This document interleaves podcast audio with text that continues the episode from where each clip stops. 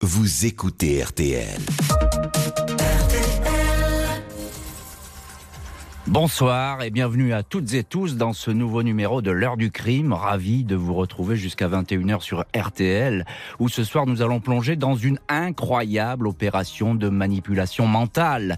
Comment derrière les murs d'un château ancestral du Lot-et-Garonne, puis dans une maison en Angleterre, comment un seul homme pendant dix ans a séquestré, isolé, a servi toute une famille de riches aristocrates et méthodiquement dépouillé les Védrines de leur fortune, bien sûr, près de 5 millions d'euros, mais surtout de leur bien le plus précieux, le fil de leur vie. Une famille qui sera surnommée les reclus de Montflanquin du nom du château qu'ils vont perdre lors de ce voyage hors du temps, sous l'emprise d'un gourou, d'un directeur de conscience appelé Thierry Tilly.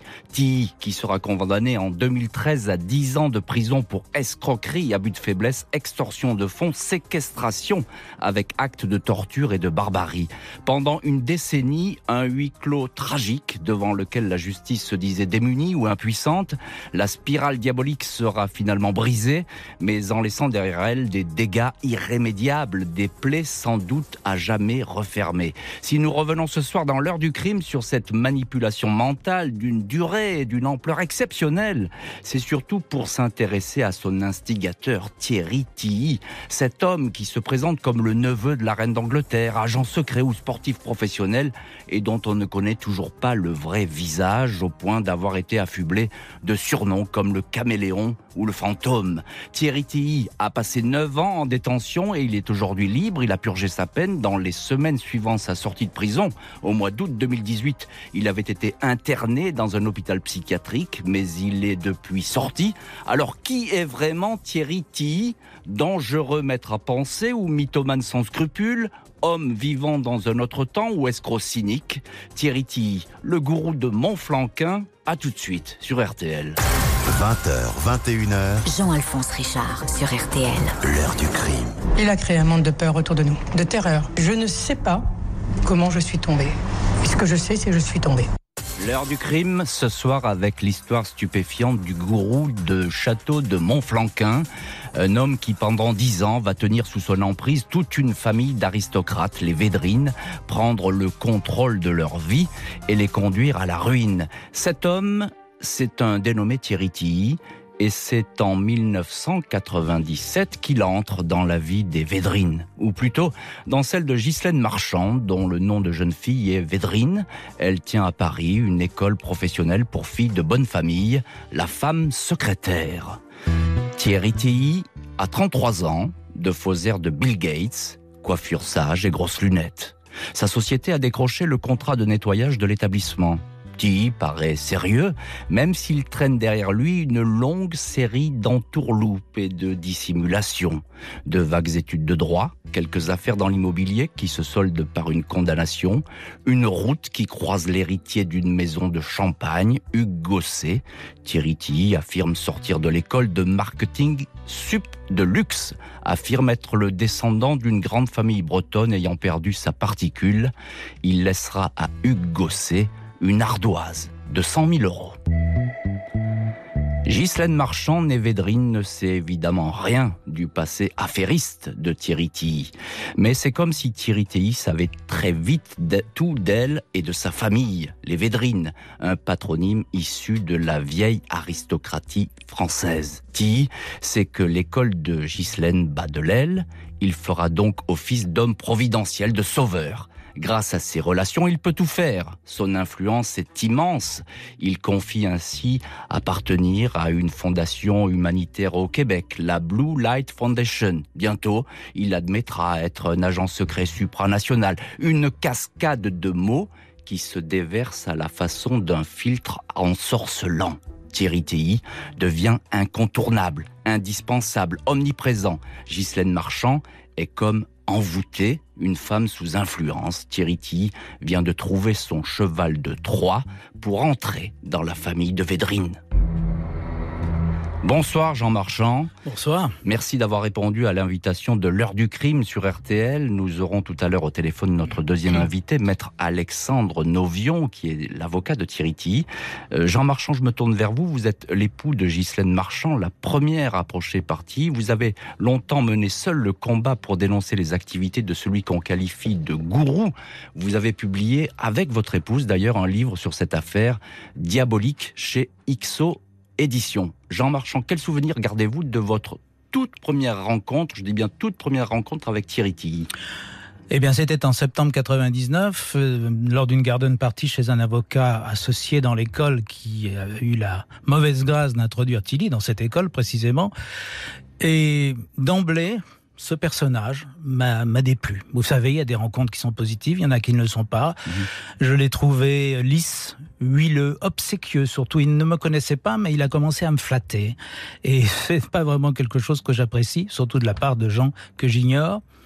Et au bout d'un moment, euh, excédé sans doute par ma froideur, il m'a dit, alors il s'est passé un peu de temps quand même, c'était la fin de l'après-midi, il m'a dit qu'il était agent secret. Je pense que là, il m'a rendu un fier service, car évidemment, j'ai fermé les écoutilles pour toujours. Est-ce que votre épouse, à ce moment-là, Ghislaine, vous parle de ce Thierry et qu'est-ce qu'elle vous dit à, son sujet? Eh bien, très précisément, et d'ailleurs la scène est assez bien racontée dans le film qui a été tourné d'après notre livre. Euh, nous rentrons en voiture, c'était au Vésinet, nous habitons près du bois de Vincennes, donc on traverse tout Paris. Et je dis à Guylaine, Guylaine, euh, qu'est-ce que c'est que ce type que qu'on m'a présenté? Il est vraiment étrange, il est déplaisant, et je me méfierais beaucoup de quelqu'un comme lui à ta place. Et ma femme, qui est plutôt vive, qui a de la répartie, qui a, mhm. un, vrai caractère, n'a rien dit. C'était extrêmement étrange. Et la suite l'a prouvé évidemment, puisque, alors, autant vous dire qu'à ce moment-là, je ne pouvais pas imaginer ce que serait la suite, l'ampleur qu'aurait ce, ce, tsunami, c'est ainsi que je l'appelle. Vous ne pouvez pas vous en douter à ce moment-là. Je ne peux pas m'en douter, mais comment vous dire, je ne sens pas ce bonhomme. Mhm. Et je le vois aux côtés de mon épouse, je le vois dans l'école à chaque fois que j'y vais, et cela m'inquiète. Et toute l'année 2000, cela va évidemment m'inquiéter, je vais le voir monter en puissance, mais comme il sent très bien que je lui suis rebelle, que, que je regimbe, que je ne réponds pas à ses propositions financières mirifiques, eh bien, en novembre 2000, il va me faire séquestrer par mes deux beaux-frères qui sont complètement sous sa coupe, eux aussi, et je vais rester deux jours enfermé dans ma chambre, à mon flanc. On va en parler, mais quels, sont les premiers signes que vous pouvez détecter chez votre épouse, comme quoi bah, peut-être euh, il y a un truc qui se passe? Ah, Vous parliez de son silence tout à l'heure. Absolument, ce jour-là en tout cas, mais la suite était encore plus manifeste, puisque je la vois critiquer nos plus proches amis, des membres de notre famille, ils deviennent brusquement à, rejeter, il ne mhm. faut plus les voir, alors que vous aviez de bonnes relations avec eux. Alors que pour la plupart de ceux auxquels je pense, nous avions d'excellentes relations. C'était soit des parents, soit des amis très proches. Il ne faut plus les fréquenter parce qu'ils sont dangereux. Ils sont dangereux, c'est le mot qui revient tout le temps dans la bouche de Tilly.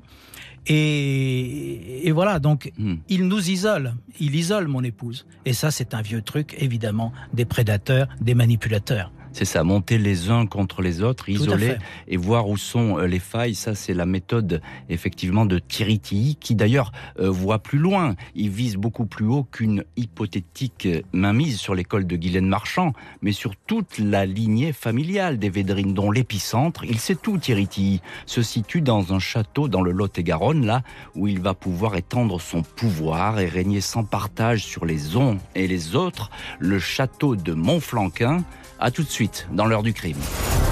L'heure du crime. Jean-Alphonse Richard sur RTL. Sur RTL, où ce soir on vous raconte la trajectoire de Thierry Tilly, le gourou du château de Montflanquin, la manipulation mentale de toute une famille issue d'une longue lignée d'aristocrates du sud-ouest, la famille de Védrine. Et c'est dans ce clan plutôt soudé, même si comme dans chaque famille il existe aussi des préférences et des fâcheries, c'est Guylaine, l'une des filles de la famille, qui voit en Tilly un homme providentiel, qui va sauver son école à Paris, mais aussi redonner du lustre à la noblesse française et protéger les Védrines. C'est donc Guylaine qui présente Thierry Tilly au sien, un loup dans la bergerie, ou plutôt dans un château, celui de Montflanquin. Nous sommes alors en 2001 et derrière les murs de cette bâtisse du XVIe siècle, aux frontières du Périgord et du Quercy, Thierry Tilly capte toute l'attention, apte à saisir les failles des uns et des autres et à agiter les miroirs qu'ils attendent. Bientôt, ce sont pas moins de 11 membres de la famille de Védrine qui vont succomber à cette entreprise de séduction la grand-mère de 96 ans, trois fils et filles, deux beaux-frères et cinq petits-enfants dont le plus jeune a 24 ans. Un élixir qui fait de lui un personnage indispensable, seul apte à protéger les védrines de dangers de toutes sortes, même s'ils sont le plus souvent obscurs et hypothétiques. Peu à peu, subrepticement, les portes du château de Montflanquin vont donc se refermer laissant Thierry Tilly, seul maître des lieux, tenant dans ses mains la destinée de toute une famille incapable de lui résister. Jean Marchand, vous êtes l'époux de Guylaine, l'une des filles de la famille. Racontez-nous votre visite à Montflanquin en 2001, là où vous avez vraiment compris qu'il se passait quelque chose d'anormal derrière ces murs. Alors d'abord, il faut savoir que depuis le printemps 2001, Thierry Tilly n'était plus là. Il était en Angleterre où il s'était réfugié car il était en délicatesse avec la justice et la police française. Donc, il a travaillé à partir de, de printemps 2001 avec les moyens technologiques d'aujourd'hui. Les fax à l'époque, Internet, les téléphones portables, et, il ne cessait pas de les convoquer pour euh, les avoir au téléphone. Je voyais ma femme passer des heures au téléphone avec lui en se réfugiant dans un coin pour être à l'abri des écoutes, enfin de nos écoutes. Et ça faisait partie de l'étrangeté d'ailleurs. Donc c'est très important à savoir, c'est que Thierry Tilly n'était pas présent auprès d'eux. C'est ça. Il avait on, attendait, on, attendait, finalement le coup de fil du gourou. Ah oui, qui ben allait donner des ordres et le, sûrement le programme de la journée, je Exactement. Et il les convoquait et il fallait qu'ils rendent compte de leur journée. Et évidemment, il divisait pour régner. C'est-à-dire qu'il disait aux uns du mal des autres, il les montait les uns contre les autres. Imaginez un huis clos dans ces conditions. Mhm. Et un huis clos terrifiant puisque votre épouse elle-même va vous rejeter.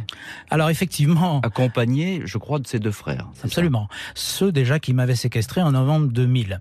Eh bien, nous marions notre fille euh, Guillemette le 1er septembre 2001 avec euh, beaucoup d'invités au château de Martel dont vous parliez tout à l'heure. Euh, c'était le bonheur familial absolu. Et six jours plus tard, le 7 septembre 2001, euh, ma vie s'arrête puisque mes beaux-frères et ma femme débarquent chez nous, dans notre maison, qui n'est pas très loin du château de Martel. Et après deux heures extrêmement dures, me, m'expulsent de chez moi, manu militari, et je me retrouve vers 7 heures du soir, après avoir tout essayé pour convaincre Guylaine que je ne suis pas celui qu'elle essaye de dénoncer, que je ne suis pas le monstre que Tilly lui a mis dans la tête. Je me retrouve donc devant la gare d'Agen avec mes valises et le ciel qui m'est tombé sur la tête. Et donc vous allez rentrer chez vous tout seul à Fontenay-sous-Bois, je crois en région parisienne, où vous habitez à l'époque. Et alors là, qu'est-ce que vous dites finalement? Vous êtes tout seul et face à un mur? Je suis assommé, mais surtout je vais rentrer chez moi effectivement le dimanche. Le 7 septembre c'était un vendredi. Le samedi je le passe chez des amis. Je rentre chez moi le samedi soir et je constate que les serrures de chez moi ont été changées et que je ne peux pas rentrer chez moi. Mhm. Deuxième effondrement. Et il faut dire que pendant les quatre mois de septembre à la fin de l'année 2001, tout ce qui faisait ma vie va s'écrouler. Ma famille, donc, ma femme et mes enfants, qui disparaissent, que je ne reverrai qu'en mars 2010. Mhm. Mon emploi, car mon président prendra peur et me licenciera. Mes parents disparaissent et dernier élément dramatique pour moi, eh ma fille, qui s'est mariée donc le 1er septembre 2001, rejoint le groupe sous la coupe de Tilly et son mari ne la reverra plus. À quoi essayez-vous de vous raccrocher alors, euh, Jean Marchand, à, cette époque-là, puisque vous êtes face euh, à un fantôme hein, On l'appelle comme ça aussi, Thierry Alors vous savez, vous vous raccrochez à tout ce que vous pouvez avoir. Mes parents étaient encore là pour quelque temps. Les amis, mes amis ont été extrêmement proches de moi, car je n'ai pas eu ce qu'ont parfois des gens dont la famille est sous emprise. Je n'ai pas eu de problème de crédibilité. Ma femme avait tellement changé depuis deux ans que tout le monde l'avait vu. Ses propos, son comportement, son langage avaient tellement changé que quand j'ai raconté ce qui venait de se passer, tout le monde m'a cru. Donc euh, j'ai commencé à me battre tout de suite en me disant, il n'est pas question d'abandonner les miens dans une telle tourmente, il faut se battre. Et au début, ce sont des moulins à vent contre lesquels on se bat. Alors, on a au téléphone de l'heure du crime notre deuxième invité, maître Alexandre Novion, avocat de Tiriti. Bonsoir, maître. Euh, bonsoir, monsieur Richard. Alors, on va revenir avec vous, évidemment, sur le profil très particulier de votre client.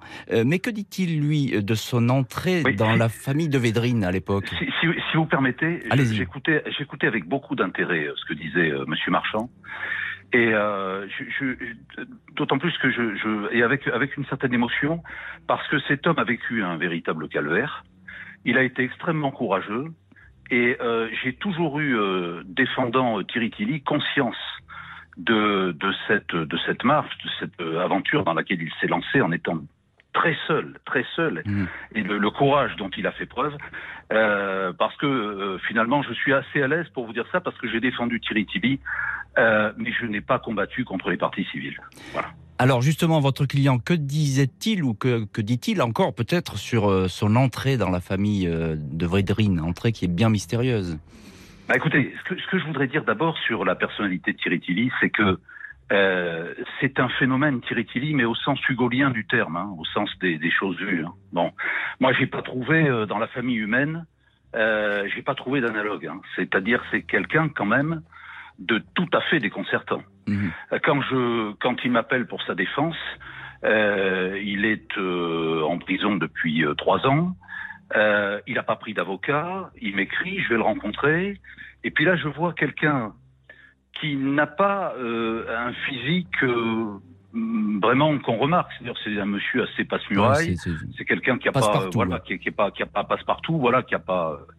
Mais par contre, il y a une chose que je remarque, c'est un, un, regard bleu, mais bleu comme la mer à Paimpol, hein, mais qui vous vrille, si vous voulez, qui vous mmh. vrille et une, une, une façon de, de, parler, de parler, une espèce de, de verve comme ça, de logorée, un peu, de logorée, voilà, de logorée verbale.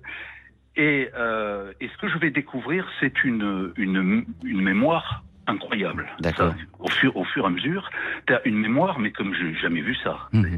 Alors Thierry Tilly et son regard bleu euh, va faire son nid, pourrait-on dire, au château euh, de Montflanquin, le château de Martel, qu'il va mettre en coupe réglée, comme le constatera un jour la justice.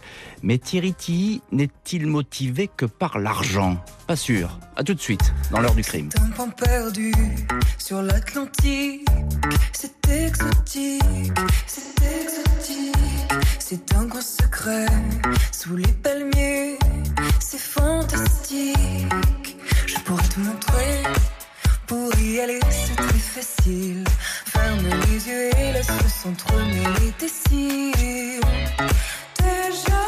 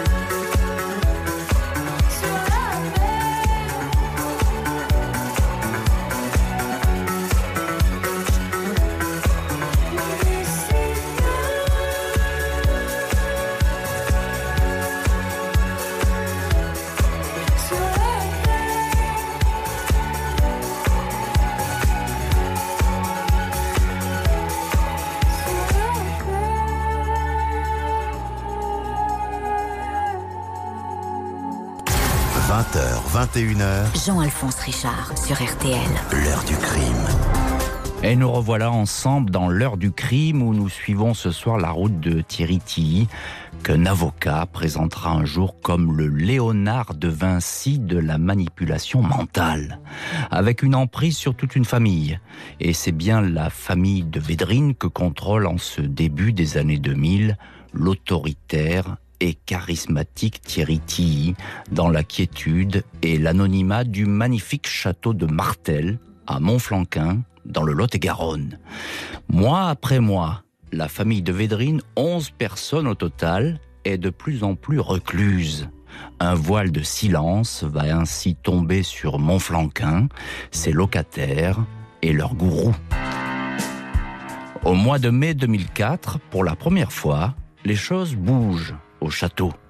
Les meubles de la bâtisse sont saisis et vendus au profit du fisc. Conséquence immédiate de la politique imposée par Thierry Tilly aux propriétaires du château, ne plus payer d'impôts. Les 11 membres de la famille de Védrine quittent alors les lieux. Direction à 7 km de là, un refuge provisoire, Talade, la maison de l'un des reclus, Philippe de Védrine, ancien cadre de l'industrie pétrolière.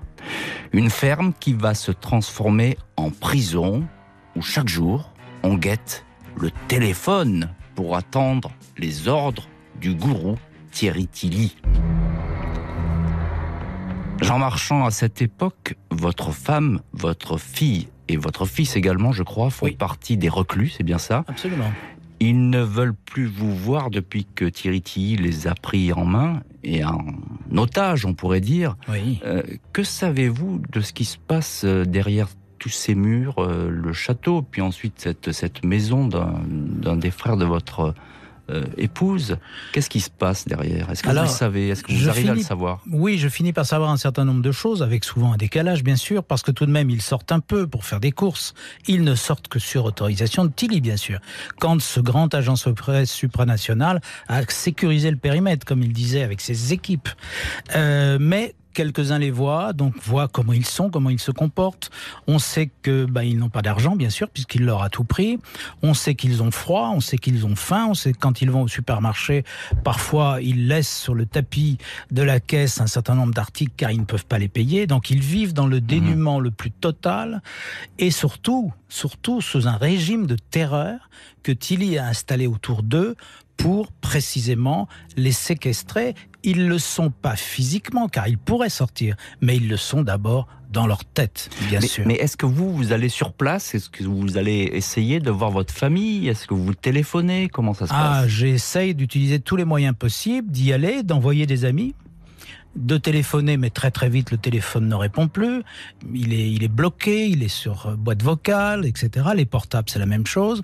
J'envoie des fax dont je devine qu'ils n'arrivent pas, et j'écris beaucoup.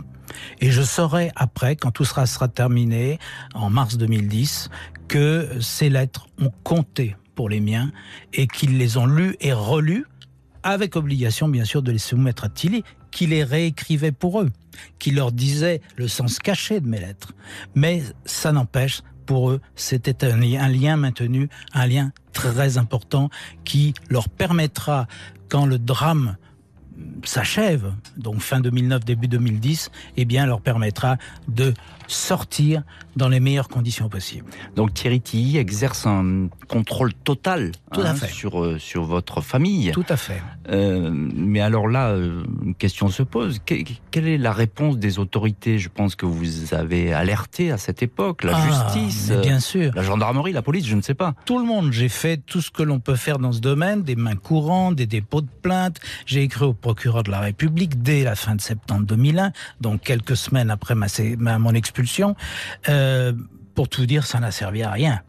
Tout tombait dans une espèce de grand trou et il n'y avait aucune suite. Simplement, c'est quand ma famille professionnelle m'a proposé de réagir Hmm. de réagir à la place des autorités, de la police et de la justice, qui, il est vrai, sont assez démunis dans ce domaine. Eh bien, c'est quand la presse, les médias, mes confrères s'en sont mêlés, que les choses ont commencé à bouger et que, comme par hasard, un procureur de la République m'a téléphoné en me disant peut-être faudrait-il qu'on se voit.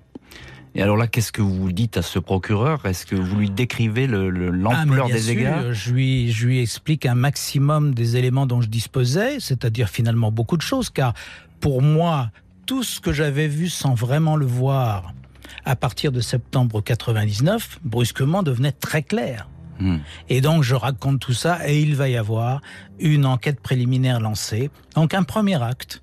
Et puis cela s'arrêtera. Je serai convoqué par la police qui me racontera avec des gens extrêmement experts tout ce qui est fait financièrement, des SCI en nombre, enfin toute une manipulation matérielle. Alors là, vous parlez du côté financier hein, de Tout à fait, mais qui n'est qu'un des côtés. Et d'ailleurs, tout à l'heure, vous disiez, mais peut-être l'argent n'est-il pas le moteur Mais un mot, un mot, quand même sur, sur l'argent. Il a monté des sociétés, il ah a oui, organisé... Bien sûr, bien euh, sûr, il a organisé leur, leur, leur, leur ruine. Oui, c'est ça. Hein, parce que non seulement il a pris tout ce qu'ils avaient, mais il a fait vendre tout ce qu'ils avaient. Et cet argent part à l'étranger, c'est ça? Et cet argent part sur ses comptes. En tout cas, je verrais que nos économistes que nous avions, nous, euh, partent sur ses comptes. J'avais même les numéros des comptes. Hein. C'était, il ne s'embarrassait pas de tout ça.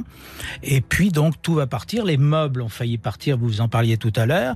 J'ai pu les faire bloquer euh, en Lot-et-Garonne, précisément. Ils partaient pour l'Angleterre. Bref, tout mhm. est parti et on ne sait pas ce que c'est devenu. Alors la manipulation mentale, l'argent, euh, difficile de comprendre encore aujourd'hui quel pouvoir exerce Tiriti sur cette famille. Un mélange de mysticisme et de terreur, l'art de déceler des failles, des fragilités chez des personnes intelligentes et qui pourtant avaient jusque-là les pieds sur terre. L'expert psychiatre qui l'examinera, Daniel Zaguri, dira que Tilly a fait, je cite, du cousu humain en adaptant son emprise à chaque membre de la famille au point d'avoir mis leur intelligence en jachère. Maître Alexandre Novion, au téléphone de l'heure du crime. Vous êtes, je le rappelle, l'avocat de Thierry Tilly. Euh, vu sous cet angle et sous l'angle du psychiatre, Tilly, c'est le diable. Oui, mais je voulais répondre à une question que vous avez posée lorsque vous dites que dans cette affaire, euh, l'argent n'était pas peut-être la seule motivation de Tilly. Moi, je crois que c'est important, c'est une dimension importante de l'affaire, c'est-à-dire que finalement, Thierry Tilly, c'est quelqu'un, si vous voulez, qui est beaucoup plus contagieux que persuasif. C'est-à-dire que le, le, la caractéristique de Tilly, c'est que lui-même paraît croire aux folies et au délire dans lequel il entraîne ses victimes. Ça, c'est une dimension quand même extraordinaire de ce dossier, parce que, si vous voulez, Tilly n'a jamais vécu comme un pharaon hédoniste mmh. euh, et, et, ne paraît pas profiter directement de l'argent euh, qui, qui part des Védrines. C'est-à-dire qu'il y a un personnage qui, à mon avis, n'a pas pris sa dimension dans cette affaire, où on est peut-être passé à côté de quelque chose. C'est un personnage qui s'appelle Jacques Gonzalez, qui est une personne qui a créé une structure mhm. qu'on appelle la, la, Blue Light Foundation. Euh, vous voyez déjà la sonorité racoleuse et, et, captieuse, et dans lequel il a parfaitement su faire passer Tiritili, se servir de Tiritili, Tiritili ayant une personnalité totalement aveuglée depuis sa plus tendre enfance, par le bleu bouvine, par la chevalerie, par des choses totalement chimériques. Et ce qui est vraiment, si vous voulez, euh, caractéristique de Thierry Tilly, euh, par rapport aux escrocs, je dirais, classiques, c'est que c'est un besogneux, Tilly. Mmh. Quand je le vois, il, avait l'air de sortir d'une ruche, toujours. Il a cette espèce de trémulation euh, besogneuse. Il est toujours en train de travailler. Une journée de Tilly, ça commence à 5 heures du matin, ça se termine à 8 heures du soir, et il travaille des dossiers surtout. Et ce, si vous voulez, Thierry Tilly, c'est quelqu'un qui, en fait, n'a pas eu les diplômes dont il sait qu'il s'est vanté d'avoir. Il y a cette dimension mythomaniaque. Mais il a un savoir. Il a un savoir qui est totalement désordonné, mais il, euh, il, est, euh, il a une espèce d'avidité de pouvoir faire connaître son savoir et de pouvoir, grâce à son savoir, avoir réponse à tout.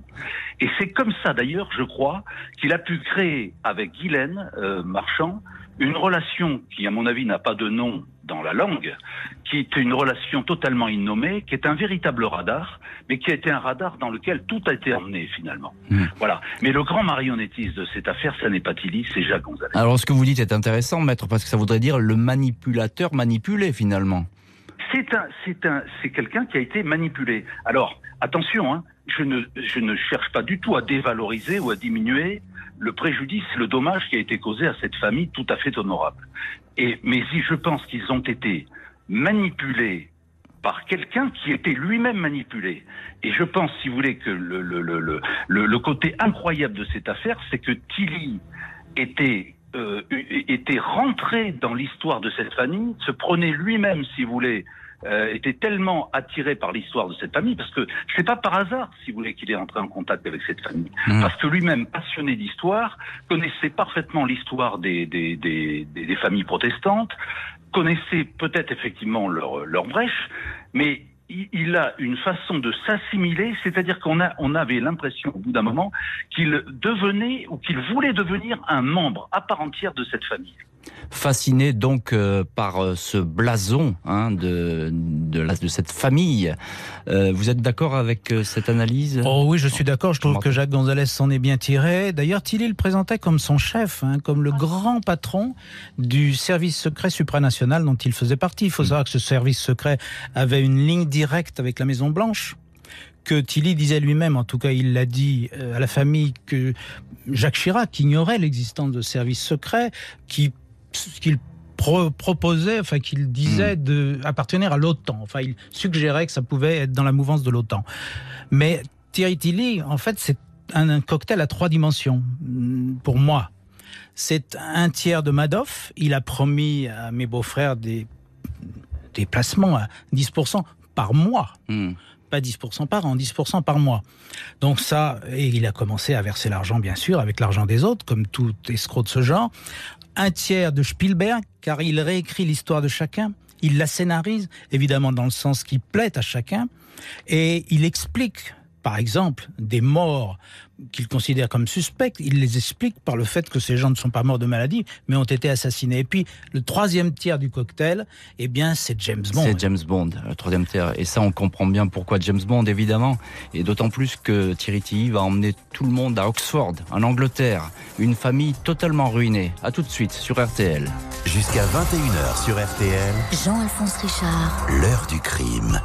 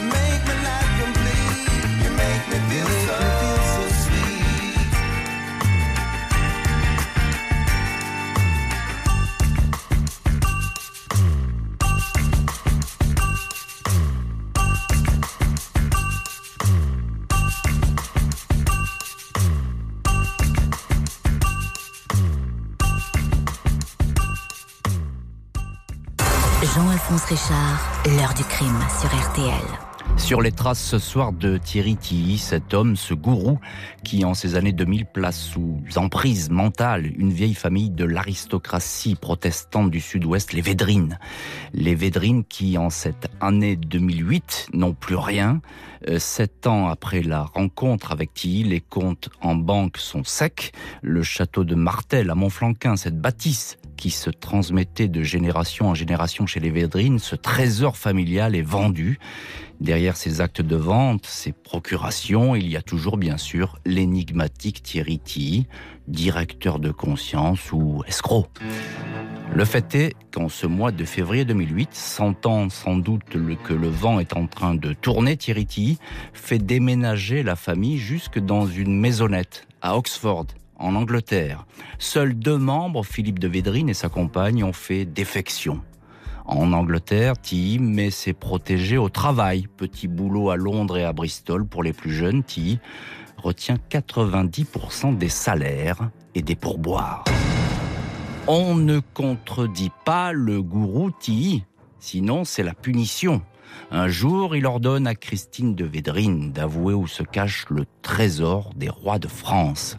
Elle sera forcée de rester assise sur un tabouret jour et nuit durant deux semaines. Les autres membres de sa famille, y compris son mari, se relaieront pour l'empêcher de dormir. Quand tout cela s'est arrêté, je marchais à quatre pattes, dira Christine. Jean Marchand, alors que votre épouse fait partie des reclus d'Oxford, vous allez euh, décider d'organiser avec un avocat spécialiste des sectes, maître Daniel Picotin, l'opération Bow Window, l'exfiltration de la famille de Védrine. Mais ça va être plus compliqué que prévu. Oui, alors c'est une opération que j'assimilerai à une pantalonnade. Euh, on ne sort personne ce jour-là. Ça se passe aussi mal que possible. Bien sûr, c'était une démarche sympathique, mais euh, pas très sérieuse et pas très bien organisée. Et c'est un euphémisme. Donc euh, voilà, c'est ça ne débouche sur rien de concret. Mais il faut savoir qu'à l'époque, tout de même, toute la médiatisation de cette affaire, considérable d'année en année, et ce transmettant par vague, si je puis dire. Dès que la justice marquait une pause, hop, les journaux, mes confrères redémarraient. Donc cette euh, cette médiatisation porte ses fruits. Un juge d'instruction, il y en a eu cinq au total, euh, met d'abord Tilly sous contrôle judiciaire, et puis très habilement, il lui fait rendre son passeport, mais le fait placer sur écoute, et l'on apprend comme ça, la justice apprend comme ça, que Tilly va partir pour la Suisse. C'est ça. Il quitte le berceau douillet d'Oxford, il est en Suisse et il se fait arrêter en Suisse. Il est rapatrié en France, incarcéré, et vous connaissez la suite. Alors il va se, se faire effectivement arrêter à, à Zurich, euh, en Suisse, euh, mais qu'est-ce qui se passe euh, dans, dans votre famille, euh, à Oxford, dans cette maisonnette euh, Comment est la vie? Elle est identique à celle du, du, du château de Martel? La vie était très dure parce qu'il n'avait pas plus de moyens qu'avant, et comme vous le disiez très justement, les rémunérations des uns et des autres étaient prélevées par. Il leur restait très très peu d'argent, et il vivait toujours dans des conditions extrêmement précaire. Donc, euh, Tilly arrêté fin octobre 2009, ben, il ne se passe rien d'abord. Mmh. Parce qu'ils sont persuadés, nous parlions de James Bond tout à l'heure, qu'il va s'en sortir, qu'il est en mission. Il n'est pas du tout arrêté. C'est dans le meilleur des cas une, une apparence. Et en fait, non, il est bien arrêté, il va être en prison, et le procès dont vous parliez tout à l'heure aura lieu. On, on, va en parler tout de suite. Mais ça veut dire que la manipulation mentale va continuer même en l'absence. Quelques semaines, quelques semaines, parce que tout de même, encore une fois, l'édifice se lézarde gravement, de jour en jour. Tilly n'est plus là, il a disparu, on ne le voit plus. Au début, encore une fois, on pense qu'il va réapparaître, il ne réapparaît pas. Un, un côté important, c'est que l'argent n'est plus prélevé. Ils peuvent se remettre à vivre à peu près normalement. Mais voilà, Tilly, l'invincible, est vaincu.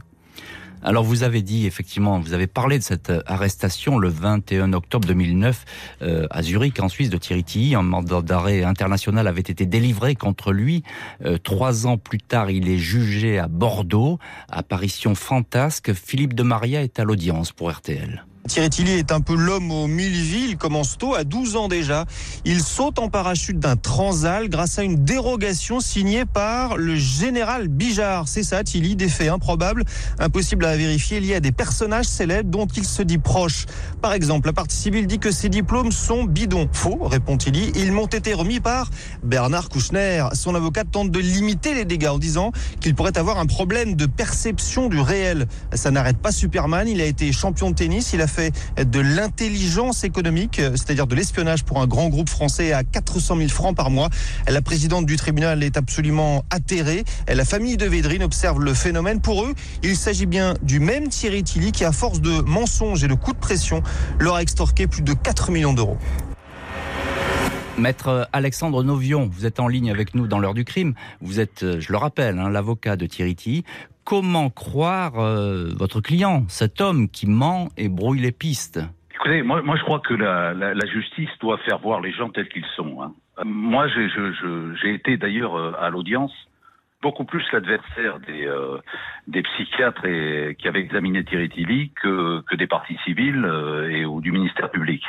Pourquoi? Parce que euh, ces expertises ne lui donnaient absolument aucune chance. Elles faisaient de lui un être totalement responsable, euh, totalement normal, qui n'avait absolument aucun désordre, aucun trouble dans les conditions d'existence.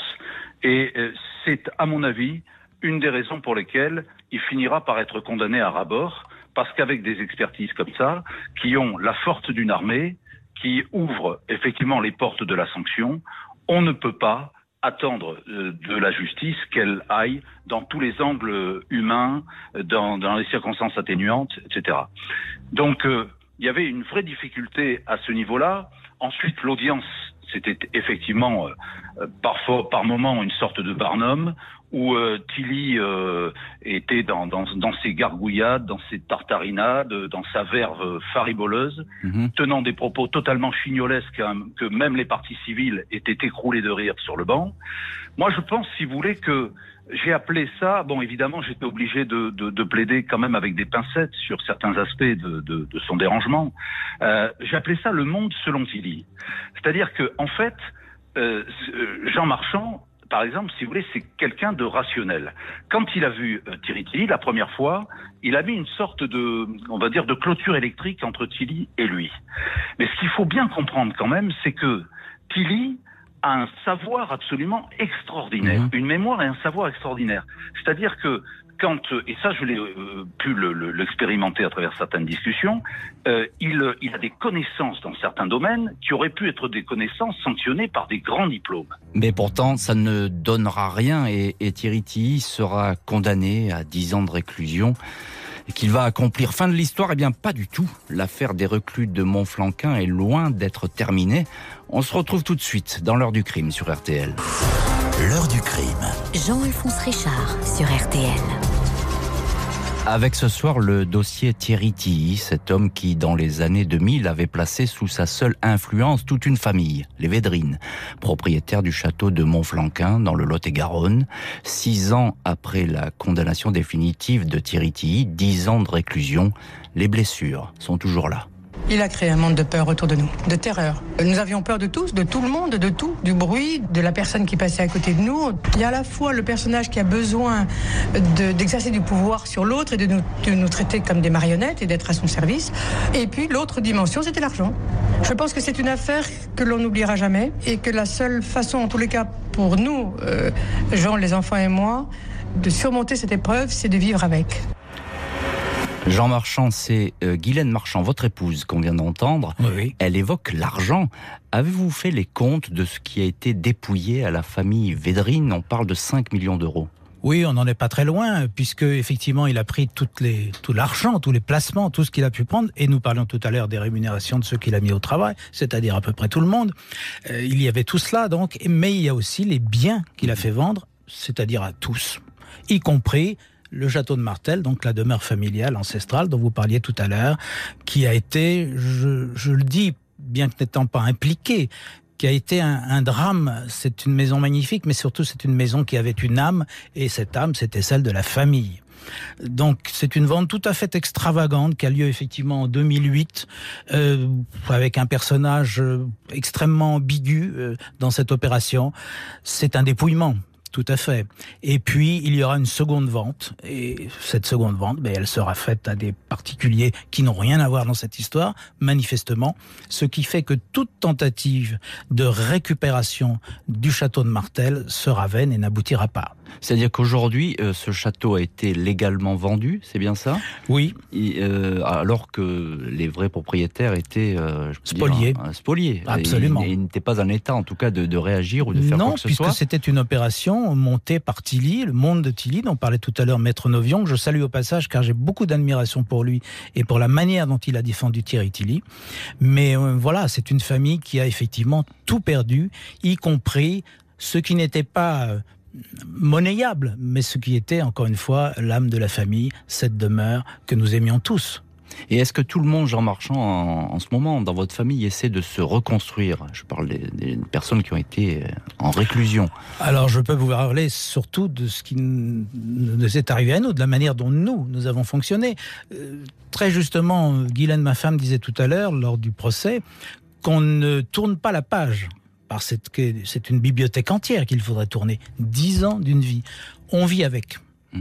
On s'habitue à vivre avec, et c'est les trois psy formidables dont je parlais tout à l'heure, l'amour, le travail et notre festival de musique en Normandie, qui nous ont permis de, c'est le mot que vous employez, c'est pas forcément le mot que je préfère, mais de se reconstruire, et aujourd'hui de tout mettre en œuvre pour aider ceux qui sont dans des épreuves comparables et qui savent qu'ils peuvent nous appeler, nous rencontrer, nous et que nous allons essayer de les aider par tous les moyens, même si ces moyens ne sont pas extraordinaires et même si euh, je le regrette, je voudrais juste le dire, on déconstruit un petit peu l'appareil qui avait été mis en place pour euh, lutter contre les dérives sectaires. Je veux parler de la Mivilude. Mmh. Il est fort dommage qu'on la sacrifie.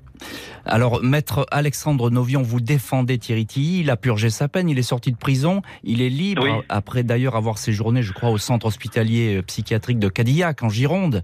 Euh, que, oui. de, que devient-il aujourd'hui? Bah, écoutez, moi, moi, je voulais dire, je, je, crois quand même que, bon, euh, je parlais tout à l'heure de ce verdict préliminaire des, des psychiatres. Moi, je, je, je crois qu'il avait, euh, Tilly avait euh, des difficultés psychologiques qui ont évolué dans le temps. Il est évident que le Tilly que les, les marchands et les Devédrines ont connu n'est peut-être pas le même que celui qui est passé en jugement par la suite et celui qui est sorti de détention. Moi, j'ai euh, eu des nouvelles de lui euh, dernièrement. Euh, voilà, il m'a il m'a écrit, euh, il m'a indiqué qu'il me qu'il me gardait sa confiance, tout en tenant évidemment des propos très persécutifs sur euh, sur notamment le, à l'endroit des médias, de la presse. Euh, désirant euh, voilà que vivre le plus caché possible et et, euh, et se faire voilà. oublier finalement c'est ça? Et se faire oublier finalement. Ouais. Euh, vous, vous, ne craignez Je, je, vous, je comprends très bien. Je remercie les, les, les propos de, de, Je salue également euh, Jean Marchand pour qui j'ai beaucoup d'estime. Et je, je, pense que si vous voulez, on ne peut pas, même si on, on se rejoint sur bien des points, eux ont connu Thierry Tilly.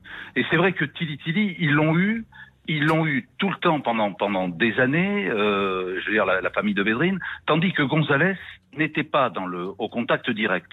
Mais si vous voulez, les dialogues, les conversations téléphoniques, les communications qui ont été interceptées dans ce dossier m'ont quand même convaincu que Tilly n'était que le relais oui, de, ce, que, ce, que, vous disiez effectivement tout à l'heure, hein, qu'il était voilà. pris en main par, voilà. des, par des hommes d'affaires, des affairistes, euh, qui, qui, qui l'auraient qui, qui poussé à, à, à, monter tout ce système.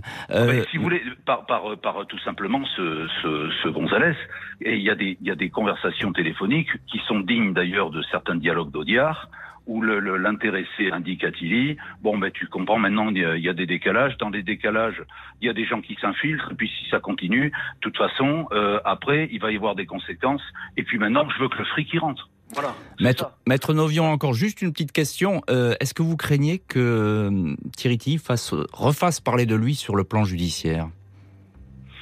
Alors, moi, je, je, je crois, c'est presque. Très court, hein, ça paraisse, en quelques je, mots. Ouais, je voudrais pas que ça soit indécent de parler de, des souffrances de Tilly, mais je crois que, vous savez, c'est très difficile de vivre en prison quand vous êtes différent, quand mais... vous êtes un peu différent. Et je crois qu'il a eu une détention quand même très très pénible, et je crois que ça doit l'avoir calmé quand même.